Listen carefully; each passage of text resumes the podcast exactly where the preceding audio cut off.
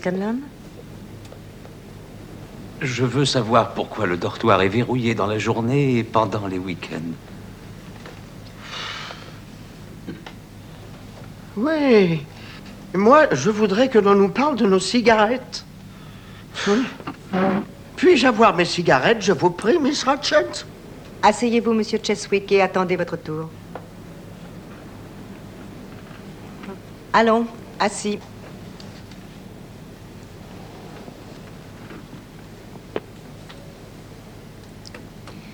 Pour en revenir à la question que vous avez soulevée, Monsieur Scanlon, vous savez fort bien que si nous laissions le dortoir ouvert, vous vous recoucheriez aussitôt après le petit déjeuner.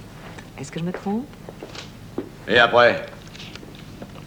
Puis-je avoir mes cigarettes, je vous prie, Miss Ratchet Laisse donc tes cigarettes, Cheswick. Les cigarettes, ça n'a pas d'importance. Assieds-toi, quoi.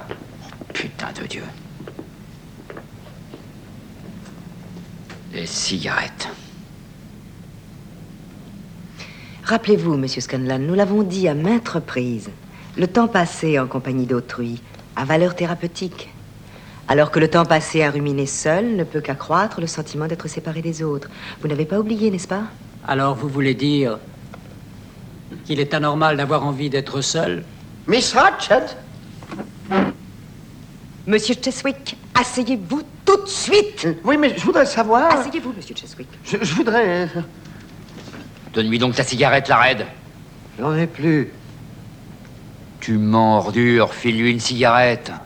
Écoutez, je ne suis pas l'armée du salut. Rendez-moi ça. Je ne veux pas ces cigarettes. Je ne veux pas les siennes, ou les siennes, ou les siennes, ou les siennes, ou les siennes, ou les Allez, siennes, ou les moi. siennes, ou Oh, même les moi. tiennes. Ouais. Tu comprends ça? Non. Rendez-la Je moi. veux mes cigarettes, Miss Ratchet. Je veux mes cigarettes. c'est drôle. Je veux les miennes, Miss Ratchet. Et d'abord, de quel droit à la con vous gardez nos cigarettes bien en évidence sur votre comptoir et vous nous enfilez un paquet seulement quand ça vous chante, hein? Miss Monsieur- Ratchet Monsieur Lared, Je suis désolé. vous m'étonnez. Navré, j'ai dû perdre la tête, excusez-moi. J'ai pas l'intention. Je, je suis sincèrement désolé. J'ai oublié, je ne voulais pas. Je suis vraiment confus, j'ai oublié. Ce n'est rien. Miss Ratchet Oui, Monsieur Cheswick? Je crois vous avoir posé une question. J'ai entendu votre question, Monsieur Cheswick, et je répondrai à votre question dès que vous serez redevenu calme. D'accord. Vous êtes calme, Monsieur Cheswick? Je suis calme. Bien. Bonsoir Cécile. Bonsoir Jérôme, bonsoir à tous et bienvenue à tous dans cette euh, dernière euh, der de la saison. Et oui, le temps passe. Le temps passe vite, euh, on est très heureux d'être arrivé jusque-là, finalement. Alors vous venez d'entendre un, un extrait d'un film que vous devez tous connaître, vol au-dessus d'un nid de coucou de Milos Forman, un film sorti en 1975. Euh, le film raconte l'histoire de Randy McMurphy qui est interné dans un hôpital psychiatrique après avoir simulé la folie. Alors euh, cinéma et folie, bah, il en sera question avec toi Jérôme euh, dans Les Barbares tout à l'heure vers Non. 20h. Cinéma et folie, c'était là- c'était le mois dernier. Là, Ah, cette fois-ci, ce sera, ce sera la chanson. Cette, Eh ben écoute, j'ai mal lu mes fiches, je, te prie de m'en excuser. C'est normal, c'est la fin de saison. Mais c'est pas grave, on te retrouve quand même à 20h45, À moins 10, par là, moins 10, avec, avec cette chronique euh, qui nous emportera du coup vers la chanson, autant pour moi. Alors, comment ces personnes atypiques euh, sont-elles intégrées, notamment dans le monde de- du travail? Quels nouveaux métiers émergent dans la prise en charge des comportements psychiatriques? Quoi de neuf? Au pays du recrutement Eh bien, Jérôme, certaines entreprises n'hésitent pas à le dire, elles ont rencontré un génie. C'est BNP Paribas qui s'exprime ainsi dans un article paru en 2017. L'entreprise qui avait un fort besoin en talent technologique s'est tournée vers des candidats dotés de capacités supérieures à la moyenne. Et pour les y aider, eh bien, il y a un cabinet, le cabinet nommé euh, Aspertise, spécialisé dans le placement des talents à haut potentiel, fait le lien avec ces entreprises. Un positionnement qui fait savoir que ces capacités cognitives rendent les atypiques extrêmement compétents pour des technologies comme le numérique, mathématiques, euh, sciences, informatique. On aurait pu en voir beaucoup dans les, entreprises des invités qu'on a eus tout au long de cette année. Et pour cause, nombreuses euh, sont les entreprises informatiques qui recrutent des personnes atypiques pour leurs compétences spécifiques. Alors, sur le marché du travail, eh bien, il y a également d'autres innovations qui ont vu le jour, euh, notamment une il y a quelques années sur le métier de père aidant. On va y revenir dans quelques minutes avec notre invitée Marine. Bonjour Marine, merci d'être avec nous. Bonjour. Alors pour bien comprendre l'univers dans lequel Marine vous travaillez, mais également pour donner la parole à ceux qui l'ont peu, on vous propose d'écouter et de découvrir une première création sonore signée Micro-Sillon et Arc-en-Ciel, une, création euh, intitulée Handicap et préjugés. Alors vous allez voir, ça se passe dans un groupe euh, d'entraide mutuelle. Marine reviendra tout à l'heure sur, euh, ces groupes et à quoi ils servent, comment ils sont constitués. C'est un groupe qui est situé à Marmande. On l'entendra au joli son des accents des personnes interviewées. Et les personnes qui sont présentes dans ce documentaire évoquent leurs souffrances, leurs analyses aussi du rôle des médias sur les handicaps. Elle se questionne sur la normalité et sur le mythe de la perfection. Attention, attention, émission spéciale qui donne la parole à des gens à qui on n'a pas l'habitude de la donner. La honte. Les complexes. La peur. Se sentir lésé. L'incompréhension. Rejeter la société par la société impossibilité ou incapacité pour, pour, bien prendre sa place. Là, il y a quelque chose à faire, c'est que les, les, handicapés doivent prendre la parole. Arc-en-ciel et micro-sillon. Arc-en-ciel et micro-sillon. Arc-en-ciel et micro-sillon. Moi j'ai tendance à dire qu'à force de vouloir rentrer dans un moule, on finit par ressembler à une tarte. Mission spéciale handicap et préjugés. statistiques. Selon l'OMS, 99% des gens euh, pouvaient être considérés comme, euh, comme malades, hein, suivant, suivant plusieurs critères, et qu'en fait, il n'y avait que très peu de personnes qui étaient en très très très bonne santé, et que finalement, euh, être, être malade, finalement, est en fait la normalité. La normalité, la normalité. Ce côté handicap, ça, m'énerve. Cette étiquette me colle au dos. tu, tu es handicapé mental, tu peux rien faire. Tu peux rien faire. Tu peux rien faire. Ça veut dire quoi pour toi du coup être normal? Ça veut dire être normal, ça veut dire d'être euh, d'être euh, comme euh, comme un homme quoi, comme quelqu'un de, de parfait. On a eu un président normal. Apparemment, c'était pas forcément le top pour tout le monde. La perfection n'existe pas, c'est qu'une illusion. J'ai beaucoup d'amis qui sont schizophrènes et je suis bipolaire et moi euh, j'accepte les gens tels qu'ils sont avec leur maladie, et avec leurs difficultés et leurs défauts. Moi, je sais que j'en ai pas mal d'amis et je vais pas c'est pas pour autant que je les juge parce qu'ils entendent des voix ou qu'ils ont des hallucinations. Au contraire, j'essaie de les aider quand ils sont en crise. C'est important ce sentiment de travailler et de faire quelque chose justement quand on est c'est me rendre utile euh, dans la société. Moi je dis qu'il faut savoir alterner euh, moments de solitude et moments de confrontation avec les autres pour trouver euh, son équilibre. Parce que la solitude, on a toujours besoin d'y revenir plus ou moins quand même. Handicap et préjugés. Pesante pour certaines personnes. Ça dépend si on gamberge trop quand on est tout seul ou si au contraire on arrive à se trouver des occupations qui stabilisent l'esprit. Le nombre de personnes, euh, on va dire entre guillemets, euh, délinquants et criminels euh, chez les personnes en difficulté psychologique est inférieur au nombre de personnes de délinquants et criminels qui, qui n'ont pas de difficultés psychologiques en fait, on est, on est, on est beaucoup trop euh, mal avec nous-mêmes euh, pour pouvoir penser à faire du mal aux autres. Et je pense que c'est vraiment euh, important que, les gens sachent ça et qu'ils n'aient plus à avoir peur de... C'est-à-dire qu'on met des étiquettes et des noms sur tout ce qui existe pour se rassurer. Et quand on parle de schizophrénie, de bipolarité, ça rassure. Mais ça rassure qui exactement?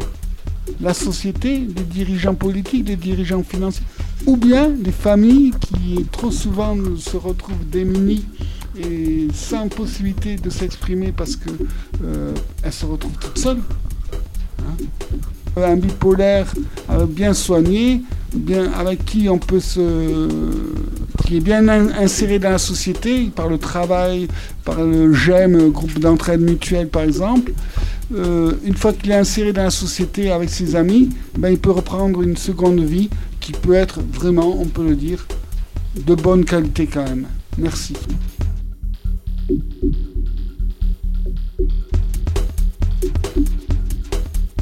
Bonjour, bienvenue avec euh, Micro-sillon. Avec Arc-en-Ciel. Sur le thème handicap et préjugés.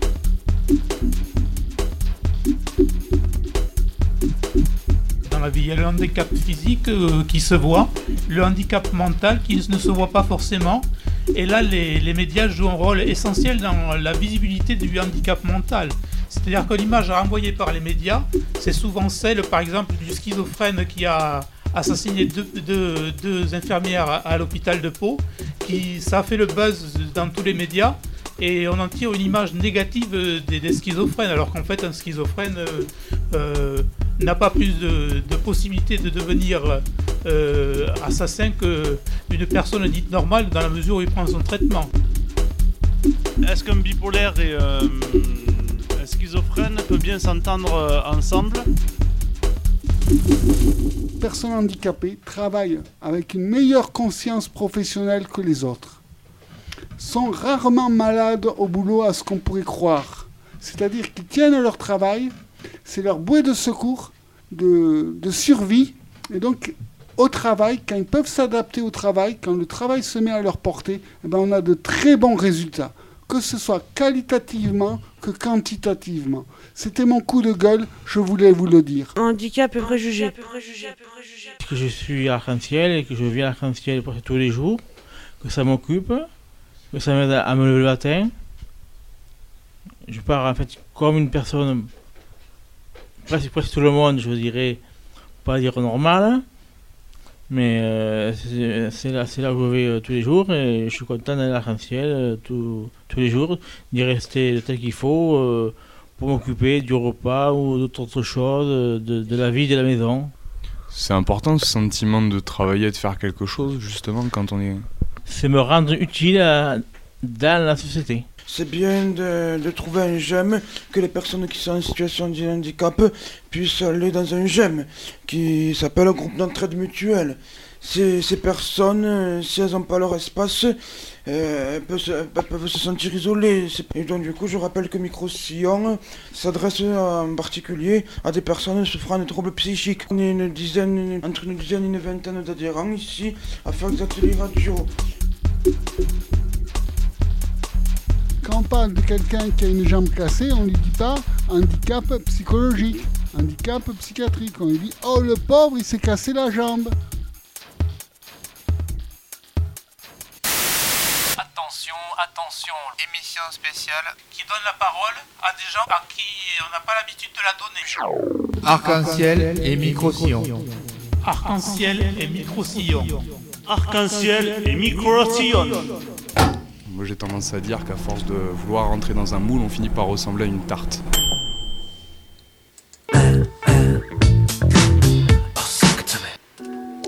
Vous êtes bien sur Les Barbares pour notre dernière émission euh, avec Jérôme. Et à force de vouloir entrer dans un moule, méfiez-vous, vous allez finir par ressembler à une tarte. C'est une de mes phrases je- bien jolie fétiches phrase. que je trouve très très intéressante euh, à mettre au-dessus de vos, de vos bureaux. Alors ce soir, notre invitée, eh bien, je vous l'assure, elle n'est pas rentrée dans un moule du tout. Et elle nous fait le grand plaisir d'être avec nous pour parler de son métier de père aidante. Alors Marine, bonsoir. On s'était dit qu'on se tutoyait, on va se tutoyer.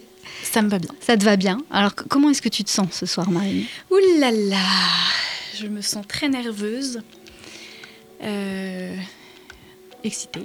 bah, euh, Très bien. C'est des, des bonnes, c'est des bons ingrédients pour la radio, ça.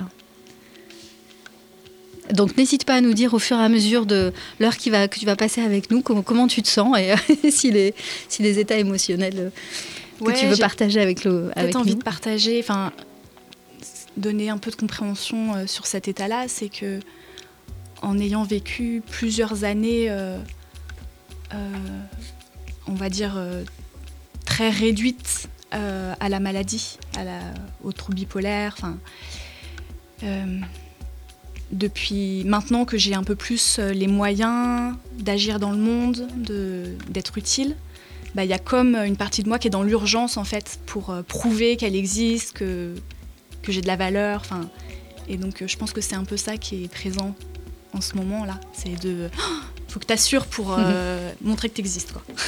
Alors nous, on n'a aucune, euh, aucune crainte sur le sujet Non. et on sait qu'on va, on va parler avec toi de, de choses très très intéressantes et, et effectivement ce nouveau métier dont, dont on a parlé, qu'on a abordé rapidement dans l'introduction de cette, euh, de cette émission, c'est un métier qui vient du Québec et tu nous as expliqué en préparant l'émission que ça a tiré un peu son inspiration de la notion d'empowerment. Est-ce que tu peux expliquer un petit peu pour les personnes qui doivent euh, entendre ce métier certainement pour la première fois, euh, de quoi on parle quand on parle d'un métier de père aidant? Euh, alors, effectivement, les concepts, j'ai. je me sens pas très compétente pour, pour en parler. Par contre, dans mon expérience, c'est le fait de de m'appuyer sur euh, ce que, enfin, ce qu'on peut considérer comme des vulnérabilités ou en tout cas des moments de souffrance euh, et de pouvoir les, voir aujourd'hui comme des ressources, comme euh, des richesses sur lesquelles m'appuyer, voilà, même dans ma profession.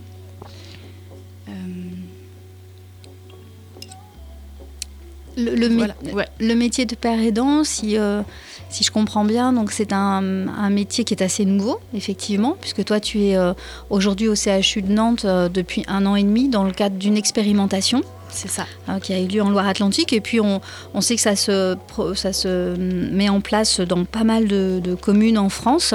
Euh, mais c'est un métier qui a, qui a émergé dans les années 2015, par là, 2012-2015, d'après les recherches que j'ai pu faire. Et, euh, et le principe, en fait, c'est de. euh, c'est que c'est un dispositif qui, qui part du principe que des ex-patients peuvent devenir des soignants. C'est ça un petit peu l'idée? Bah, c'est ça, c'est d'avoir euh, vécu dans sa chair euh, l'expérience des troubles psychiques, d'avoir vécu des, états émotionnels, psychiques euh, variés, et d'avoir eu la possibilité de trouver des ressources, des manières de traverser ça et de retrouver un équilibre. Et hum, voilà, et de pouvoir euh, bah, les, les utiliser, les mettre à disposition d'autres personnes qui, ont, qui sont peut-être un peu plus la tête dans le guidon et voilà, qui, qui subissent euh, ces, ces états. D'accord. Qu'est-ce qu'il faut comme qualité, mis à part le fait d'être euh, passé aussi par des phases de, euh, de, de connaissance dans sa chair de- des souffrances? Est-ce Ouais. qu'il y a d'autres qualités euh, que, tu, euh, que tu identifies dans ces métiers, dans ce Mhm. métier La première chose qui me vient, c'est de bien se connaître. Mhm. Voilà, de, de connaître ses schémas de fonctionnement, de, d'avoir une bonne conscience de, de ses ressentis, de ses besoins. Euh, et ensuite, euh, bah, tel que je vois ma, ma fonction euh, en particulier, bah, en fait, euh, j'essaye d'incarner euh, la posture que j'aurais aimé trouver sur mon chemin. Et, et ça tourne beaucoup autour d'une posture empathique, en fait, de l'écoute empathique. Et donc, euh, dans, voilà, dans, dans mon activité, j'essaye au maximum de, m'ouvrir à la réalité de l'autre prenant du recul par rapport à mes propres projections, mon système de, croyances. Et voilà, d'être- euh, juste présente à, la réalité, au, au- vivant chez l'autre. euh, euh, voilà, le, prendre, comme, prendre la personne comme elle est. Et en fait, l'aider à poser des mots, identifier son ressenti, simplement. Reconnaître ses émotions, reconnaître ses besoins. Et hum, c'est enfin voilà, c'est ça qui m'a soutenue moi-même euh, et qui a constitué les repères sur lesquels bah, j'ai pu euh, construire un équilibre de vie. J'avais notamment après la deuxième phase, euh, on va dire, de maniaque, de, enfin, avec des constructions mentales très dissociées de la réalité commune. Euh, bah, je suis arrivée à un endroit où euh, bah, voilà, il y avait a plus, de, repères, plus aucune connaissance de ce que je suis, de ce qu'est le monde, qu'est-ce qui est vrai, qu'est-ce qui est faux. Et donc euh, cette conscience, reconnaissance de mes émotions bah, ça a été ouf, enfin quelque chose de solide. Voilà, je ne sais pas, j'ai aucune clarté de certitude sur rien, mais par contre, là, je sens que je suis triste. Là, je sais que je suis démunie. Voilà, c'était quelque part le, le seul point d'ancrage en fait. Une acceptation de son état, enfin une reconnaissance. Une reconnaissance. plutôt. Mm. Et comment on arrive à, j'allais dire, à presque cette pureté d'état qui est euh, remarquable parce que euh, c'est le travail que je dirais tout le monde devrait pouvoir euh, réaliser, de pouvoir se connecter suffisamment bien à ses émotions pour pouvoir les reconnaître. Comment de ton côté tu as pu faire ce chemin-là? Est-ce que c'est à travers d'autres personnes qui t'ont aidé. C'est ça, c'est que j'ai eu la chance de, trouver sur ma route des personnes qui, bah, en fait, pratiquent, parce que c'est une intention, mais c'est aussi quelque chose d'assez concret. L'écoute empathique, c'est un processus. Et hum, non, j'ai oublié la question. Euh, Comment, comment toi tu avais été... euh, Oui, euh, et en fait, il y a. Et puis même, enfin, je le vois chez les personnes que j'accompagne, il y a une, une sorte d'évidence en fait quand euh, on nous propose ah est-ce que tu te sens truc? Et, et si c'est si c'est la réalité bah voilà il n'y a pas de doute possible quoi ah oui c'est ça je ressens ça effectivement et c'est la même chose avec les besoins en Mm. fait quand on suggère euh, ah bah ok là ce qui est vraiment important pour vous c'est de vous sentir en sécurité ben voilà la personne elle sait en fait ou alors euh, enfin c'est oui c'est non ou alors ça, elle ajuste et voilà je trouve qu'il y a une forme d'évidence en fait Et les, cette- les, les personnes que tu accompagnes, elles sont au courant que toi-même tu as eu euh, aussi. euh, oui oui oui oui oui c'est comme ça que je, que je me présente que je suis présentée Hmm. et euh, Et tu penses que ça facilite euh, la relation de confiance euh, commune bah, j'espère Ouais. c'est euh, des retours que je peux avoir dans ce sens effectivement Euh, c'est vrai que euh, par rapport à d'autres professionnels de santé, il y a une, une distance qui est, qui est singulière. C'est pas systématique, mais je, je m'autorise à, à moi-même exprimer mon ressenti, à partager des expériences de vie. Euh, et puis euh, voilà, peut-être euh, plus aussi facilement euh, pouvoir dire que je suis démunie aussi dans, certains, dans certains cas. Et, et pour avoir été, euh, enfin comment dire, pour, pouvoir, pour avoir été dans des moments compliqués, ben, je sais que ça a été aussi aidant pour moi quand quelqu'un juste m'offrait son humanité en fait et ne restait pas dans une posture euh, soignante, euh, voilà. Donc j'espère que c'est aussi aidant d'exprimer euh, avec quoi on est. euh. L'expérimentation va être reconduite, je crois. En tout cas, euh, ça fait un an et demi que tu y travailles. c'est un comment comment ça va se passer maintenant? Est-ce que c'est un, métier qui se pérennise au CHU Est-ce que l'expérimentation a apporté ses fruits? Euh, oui, oui, oui. euh, a priori, on est parti pour euh, un certain temps là. C'est une bonne nouvelle, bravo. Ouais. Bah ouais. Et comment est-ce que toi tu as été en contact avec ce métier de père aidant? Comment est-ce qu'il est arrivé jusqu'à toi? Ouais. Euh, Alors ça a été assez naturel aussi. Euh, Quand j'ai découvert cette pratique de l'écoute empathique, ça a été tellement euh, ouais, une révélation, en fait, vraiment un cadeau que j'ai- reçu sur ma route, que bah, j'ai tout de suite voulu le partager en fait au maximum. Et euh, voilà, ça a été un, peu mon début dans la pérédance de, de m'essayer à l'animation d'ateliers autour de l'écoute empathique. Et euh, j'ai rencontré le service dans lequel je travaille actuellement avec ce projet-là. Et puis je le, je le connaissais parce que j'avais euh, moi-même participé à une session euh, d'éducation thérapeutique. Euh,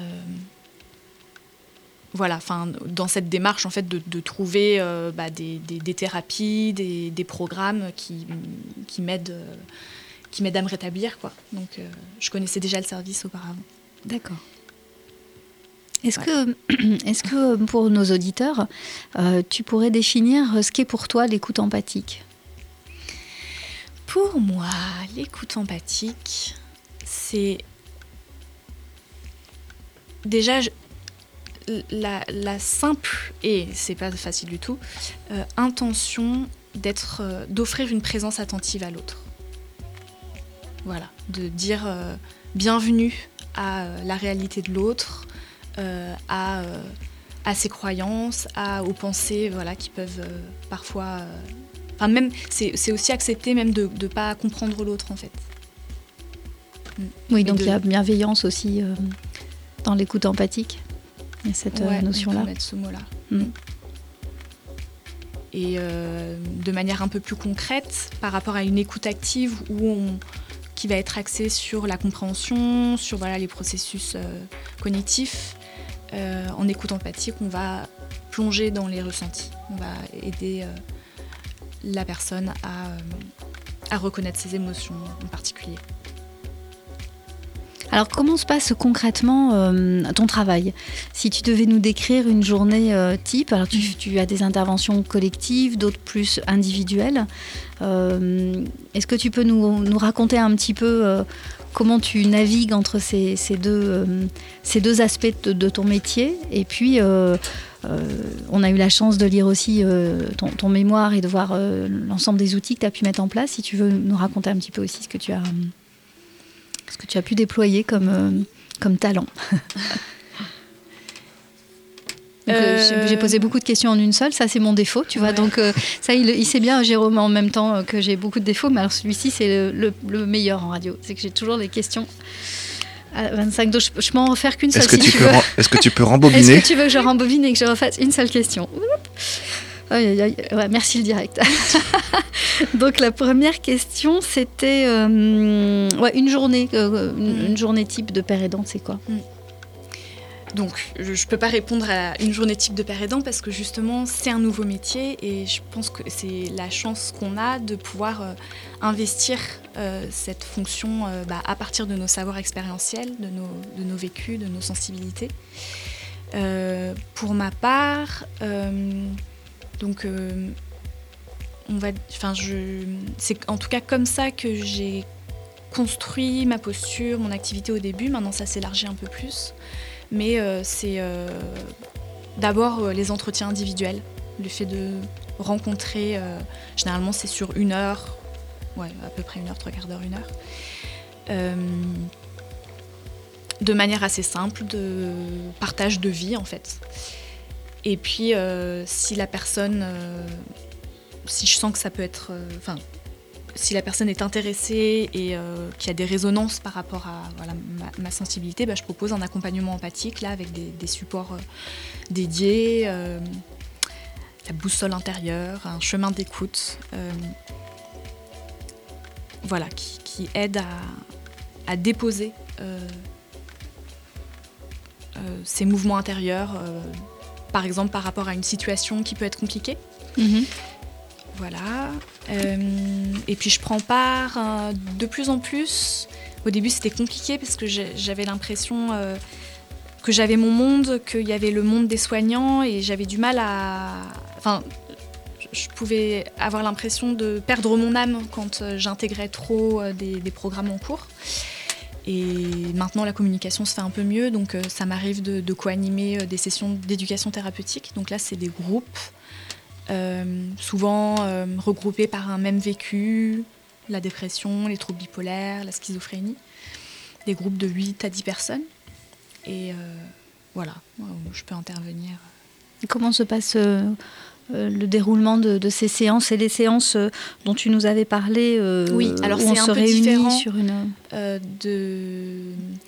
Enfin, dans mon service, j'ai initié euh, un groupe que- qui s'appelait les Rencontres Empathie, Mhm. euh, où l'idée c'était de proposer un espace de soutien mutuel euh, mixte. Voilà, l'idée c'était pas de limiter à des personnes vivant avec des troubles psychiques, mais aussi à des professionnels. Euh, et donc c'était un espace pour à la fois apprendre à pratiquer l'écoute empathique, à se donner de l'auto-empathie aussi. Et, euh, et puis euh, voilà, être dans le concret, euh, évoquer des situations personnelles. Et voilà, et c'est vrai que ça m'a touché les fois. Alors, on va dire que majoritairement, il y avait, ça pouvait être compliqué pour des professionnels de, de se livrer. Enfin voilà, c'est. C'était des médecins, c'était des infirmiers, c'était des Euh, professionnels. C'était surtout des infirmiers, infirmières. D'accord. Ouais. Et euh, mais voilà. euh, le fait que qui est cette fin. Je me rappelle d'une personne qui avait fait le retour euh, de ouais qui, qui avait été impressionnée quoi d'avoir une infirmière qui parle d'elle et qui lui offre la possibilité d'être soutenant ou d'être en tout cas à l'écoute quoi. Voilà. Qu'est-ce que ça change, à ton avis, quand on s'offre ça dans un groupe? Bah, je pense que ça aide à sortir des étiquettes, quoi, à sortir de, de, rôle et se reconsidérer en, tant qu'humain. Et, pour j'entendais un, j'entendais un son. Jérôme revient avec nous. Il est en train de s'étouffer en, cabine. euh, Jérôme, il faut, le- il faut qu'on le garde avec nous. Et pour toi, Marine, qu'est-ce que ça a changé ce, ce métier euh, que tu exerces depuis maintenant un an et demi? Comment, euh, comment tu pourrais nous parler euh, de, ce- de comment tu t'es senti au début, comment tu te sens aujourd'hui? Qu'est-ce que ça a changé pour toi? Ouais. Bah, ça, c'est inestimable ce que ça m'a apporté. Euh, je pense que ce- cette possibilité de contribuer pour les autres, euh, c'est très gratifiant, ça m'apporte beaucoup de confiance. Euh, hmm, au début, j'étais très centrée sur moi, euh, sur mes besoins. Enfin, il y a eu une intégration au sein de l'équipe qui a été préparée. Il y a eu des choses qui se sont mises en place. Et voilà, aujourd'hui, euh, c'est toujours euh, ma. Comment dire ma préoccupation première, en fait, c'est d'abord moi, d'abord ma sécurité, euh, mes besoins. Et bah oui, parce que en fait, si je suis pas bien moi-même, bah, je, je peux pas être présente pour les autres. Et enfin voilà, ça, ça- je perds rapidement pied en fait. Il faut que je reste bien vigilante là-dessus. Euh, mais ensuite, je peux, euh, voilà, j'espère pouvoir ouvrir des espaces qui, euh, qui sont, qui aident au rétablissement des autres, voire à l'épanouissement des personnes. J'imagine que déjà tu as pu remarquer des évolutions dans les personnes que tu accompagnes. Euh, ce que j'aime, ce, qui, m- ce qui me réjouit, c'est de voir des dynamiques collectives se mettre en place. Je ne sais pas dans quelle mesure j'y ai contribué, mais... euh, Tu peux nous, en- enfin, nous dé- développer un petit peu ce- quel type de Ouais, dynamique euh, collective? bah, des, des personnes qui, euh, revi- qui sont revenues à, à plusieurs reprises dans ces rencontres empathie, par exemple. Et enfin, je, je pense par exemple à un événement qui a, qui a eu lieu euh, pendant les semaines d'information en santé mentale. Euh, C'était une bibliothèque de livres vivants, bibliothèque vivante. Et donc nous avons été euh, trois à je ne sais pas si j'ai le temps d'expliquer un peu ce que c'est que les livres vivants, parce que je trouve ça intéressant. Bah, bien sûr. On a tout notre temps. fais des, des petits gestes. Surtout des livres vivants, je voudrais pas passer Ouais. à côté. Euh, voilà, le principe, c'est euh, d'être, d'incarner, enfin d'être un, livre vivant euh, pendant un, un laps de temps donné. Ça peut être 20 minutes. Et euh, d'être emprunté par un lecteur, une lectrice. euh, et de se mettre euh, enfin, voilà, à disposition pour offrir une page de son histoire. Voilà. Qu'est-ce que c'est joli comme idée. Ouais. C'est vrai que ça m'avait marqué en tant que lectrice il y a quelques années et j'ai eu la, la joie de, de passer de l'autre côté. Euh, sachant que bon, la- l'avantage aussi d'être un livre vivant, c'est qu'on peut aussi être dans un échange avec le lecteur. Euh, Et comment ça se passe concrètement? Par exemple, euh, si tu devenais mon livre vivant, là, tout de suite. Ouais. Alors déjà, tu aurais un petit catalogue D'accord. à l'entrée de la bibliothèque. Ok. où tu aurais les, les petits résumés de chaque, Ah ouais. chacun. Moi, c'était récit de vie d'une hypersensible avec un petit descriptif. D'accord. Et donc, hop, tu t'inscris sur tel créneau. Et puis euh, voilà, tu m'empruntes. Je t'emprunte et je te dis, bah, j'aimerais bien que tu me racontes euh, la page 12 de Récit de vie d'une Euh, hypersensible. ouais, bon là c'était, voilà, on avait réfléchi au préalable à ce qu'on avait envie de, de partager.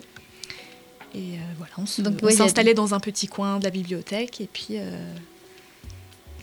voilà. Et la personne raconte. donc raconte. Et, euh, et tu disais ça peut être un échange, c'est-à-dire qu'il peut y avoir aussi un questionnement de l'autre, ou est-ce Voilà. qu'il prend comme un lecteur, c'est-à-dire qu'il écoute et. Et ben tout, et voilà, c'est différentes formules possibles. Euh, moi, j'avais envie de le de présenter un récit, donc euh, où je laissais dans un premier temps pas trop de place à l'interaction.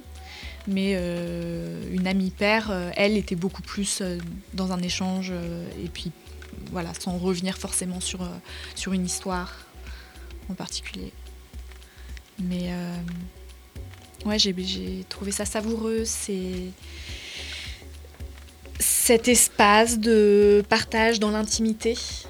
Euh, Vous avez une grande bibliothèque euh, à ce sujet? Ouais, là, ça se passait à Angers. On était une dizaine de livres.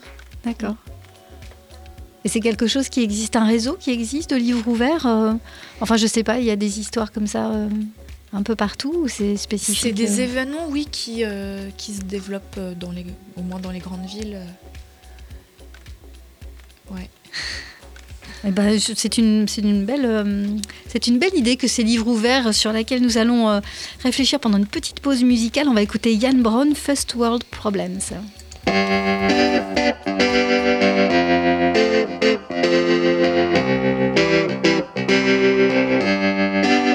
There you go again with your first world problems. When you're living is easy. Messing up your mind, the daily grind. Gotta leave it all behind. Driving everybody crazy.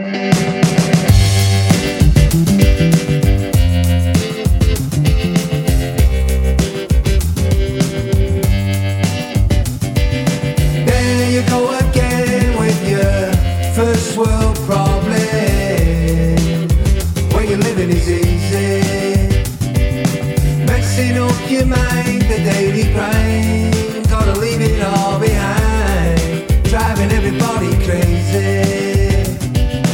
I, I'm an early riser. Wake up, let the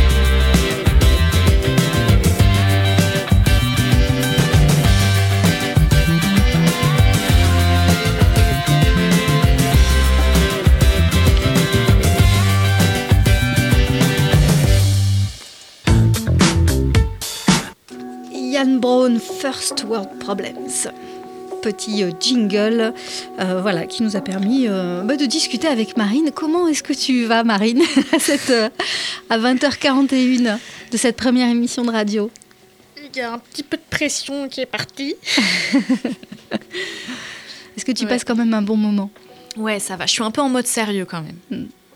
Mais j'exprimerai ma mon côté fou. Ton côté euh, fantaisiste Ta dans les, dans, les der- ouais, c'est ça, dans, les, dans les dernières minutes. Là, je suis un peu en mode bon élève. quoi. Est-ce que nous sommes suffisamment bienveillants En même temps, voilà, c'est ça. En même temps, avec, euh, avec Jérôme, on fait. On te, on te permet pas d'être très fantaisiste parce qu'on te pose des questions euh, très, euh, très sérieuses. On a envie, non Et en même temps, c'est sécurisant de faire comme On a envie de découvrir. Mais voilà, on a envie de découvrir et puis euh, continuer dans cette. Alors peut-être Jérôme, tu peux, tu avais peut-être une question sous le coude, comme tu es derrière la vitre. Euh, ben, moi, j'avais, euh, j'ai dévoré en fait euh, Ah. ton rapport de stage. J'ai trouvé ça passionnant et très émouvant, comme on disait avec Cécile, euh, très très bien écrit. Et j'avais euh, j'avais envie que tu nous expliques un petit peu ce que tu as pu mettre en place, euh, notamment comme tu parlais tout à l'heure de chemin d'écoute ou de boussole intérieure. C'est en plus des, des, des, des- des expressions très très poétiques, je trouve. Et, et la lecture de tout ça, donc je, je vais, je vais te laisser expliquer avec tes mots ce dont il, ce dont il s'agit. Mais moi, quand je l'ai lu, je me suis dit, mais oh, j'aimerais que nous aussi, on puisse en bénéficier de, de, de ce genre de... de... Bah, de soins, j'ai envie de dire. Ouais. Mm. Cool. D'attention et de soins, ouais. Mm. Mais tu sais que tu peux faire la boussole, la boussole euh, Oui, marine, tu peux la faire. hein. oui. Moi, je me la suis faite. tu nous Ouais, racontes bah, un petit peu Je suis ravie de votre intérêt. Euh, c'est peut-être un peu compliqué de- d'en parler en fait, puisque c'est des supports euh, qui s'expérimentent, euh, qui se vivent même en fait euh, dans les accompagnements ou en groupe. Euh, J'en parle assez peu, mais je, j'ai- mais je propose directement en fait à, à quelqu'un de, de parler d'une situation concrète. Ce que je peux dire, peut-être sur la, la boussole intérieure, c'est Ouais. un, un support papier euh, qui est utilisé par exemple dans les sessions d'éducation thérapeutique et où euh, on invite la personne à euh, déterminer ses besoins les plus importants. Donc par besoin, on entend les besoins universels, tout ce qui est nécessaire à son, à son bien-être, enfin voilà. Avec un certain nombre de suggestions, il peut y avoir une liste des besoins en parallèle. Et, euh, et voilà, on laisse un, un temps aux personnes pour, euh, pour euh, les ch- choisir. Donc sur la, la boussole, c'est une, euh, c'est, c'est comment dire Il y a six flèches en fait. Ça peut être plus, ça peut être moins. Comme une étoile un peu. hein. Comme une Mm. étoile. Voilà. Donc euh, par exemple les miens en ce moment, euh, bon, il y a beaucoup le besoin de reconnaissance qui revient, même s'il est assez nourri en ce moment. Et le besoin de sécurité, le besoin d'empathie, euh, besoin de d'épanouissement. Enfin voilà. Euh,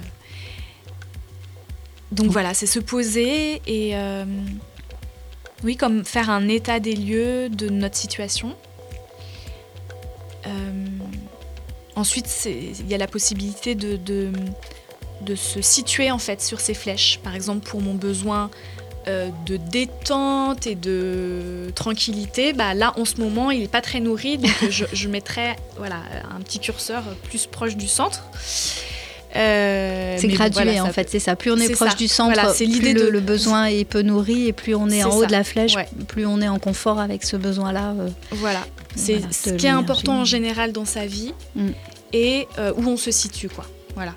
Et notamment bah, pour les personnes comme moi qui sont considérées, qui sont concernées par les troubles bipolaires, bah, je trouve que c'est aidant de voir l'évolution. Ah ouais, d'accord, la semaine dernière j'étais là, maintenant là ça explose. Voilà, ça peut être euh, un repère. Et puis euh, c'est un support que j'utilise en complément d'autres euh, où là, en fait, cette première conscience peut ensuite inviter à l'action. Quand on a une bonne conscience de ses, besoins, voilà, ça va être plus naturel de, de, de- de trouver des moyens, des- de faire des demandes peut-être, euh, et de pouvoir plus prendre soin de soi. Ah, tu, tu disais aussi dans ton, dans ton mémoire euh, que tu souhaites, à travers ton, ton travail de, père aidante, euh, soutenir l'autonormativité de la personne. Oui. Est-ce que tu peux euh, développer un petit peu cette, euh, cette idée-là? Ce à quoi on, ce qu'on cherche à. Bah, c'est vrai que ça, ça m'est. Enfin. J'ai à cœur de faire ça. Euh, pour me sentir ou pour m'être sentie beaucoup anormale dans cette société et de maintenant considérer que je suis assez normale dans le milieu qui me convient maintenant, que j'ai construit ou qu'on. Voilà. Euh, donc, euh, c'est ça, c'est soutenir, aider la personne à retrouver ses propres repères, à se connaître, à, de plus en plus être capable de prendre soin d'elle et hum, voilà, développer sa propre norma- normalité, normativité. En, voilà, en essayant autant que possible de mettre de côté, ou en tout cas de, ouais, de se distan- distancier euh, de toutes les injonctions normatives de la société, de performance, de...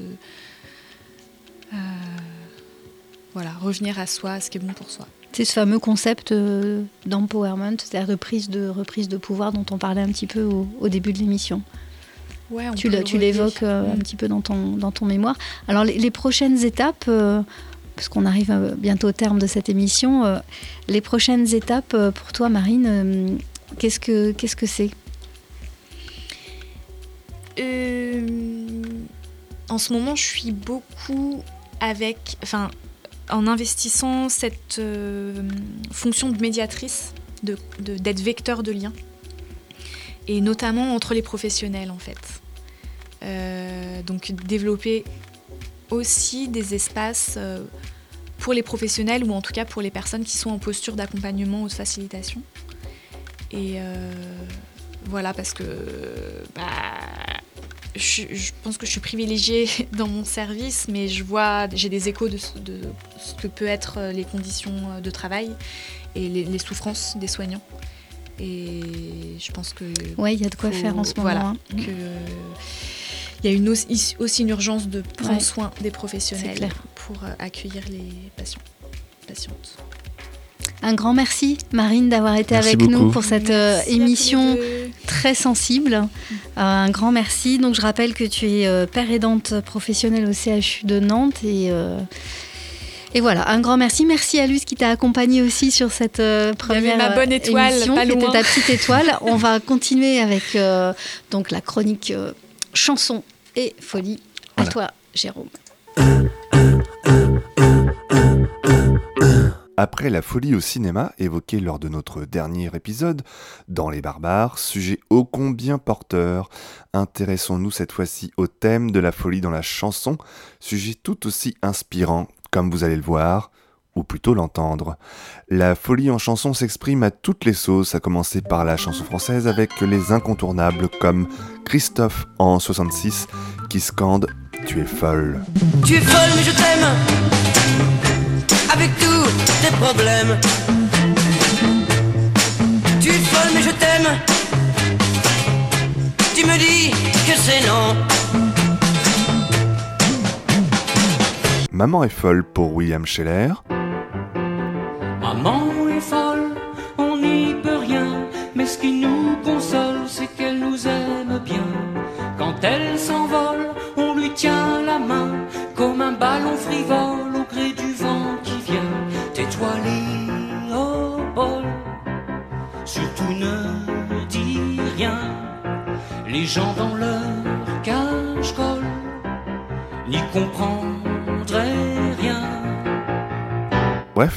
Femme est folle, mais n'y voyons aucune misogynie avec ces artistes, pas le genre de la maison.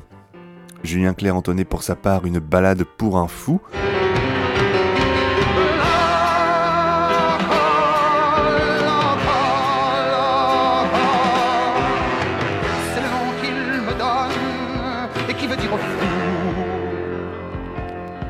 un inconnu, à moins que ce ne soit ce fou de Nicolas révélé par Michel Delpech.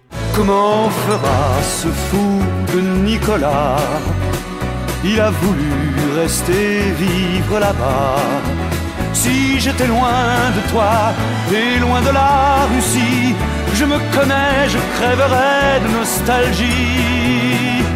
Outre-Atlantique, l'immense chanteuse de country Patsy Cline fredonnait le nom moins fameux Crazy.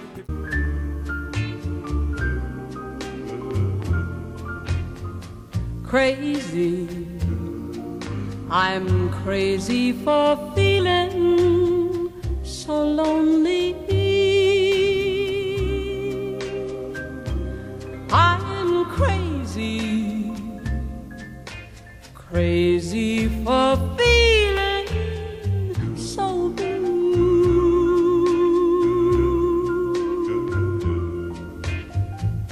Un titre de chanson repris de multiples fois dans la langue de Shakespeare, comme Plus proche de nous, avec les Niars Barclay ou le chanteur Seal.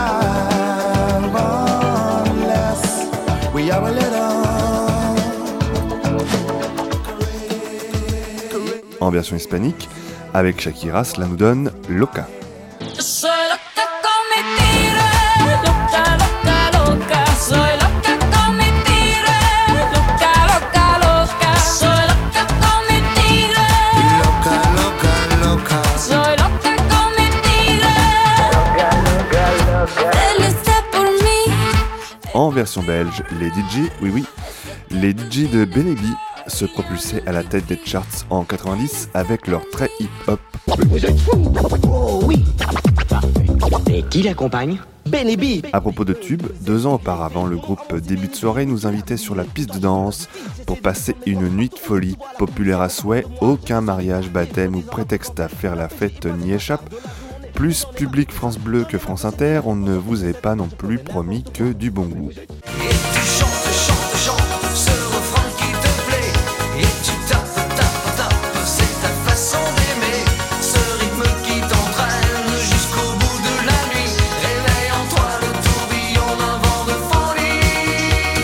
Tube encore avec Thierry Pasteur en 82 et son coup de folie en plein démarrage des années 80. T'as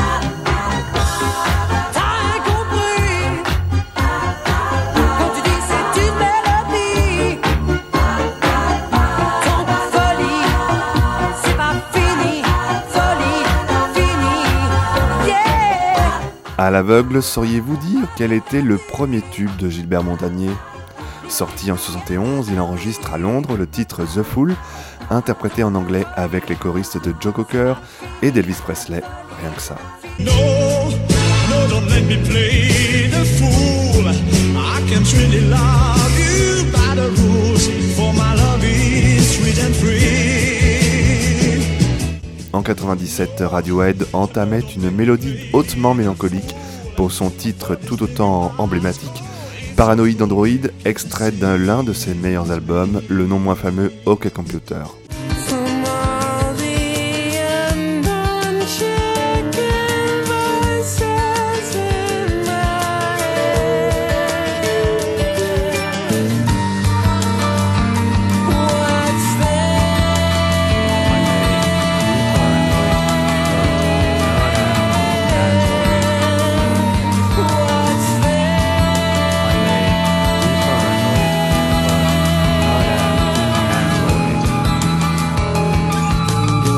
Retour aux années 2.0 avec Eric Arnaud en 2002 avec Deux Venir Folle. T'as perdu la tête, tu t'es senti devenir folle. Ça faisait pas partie du rêve.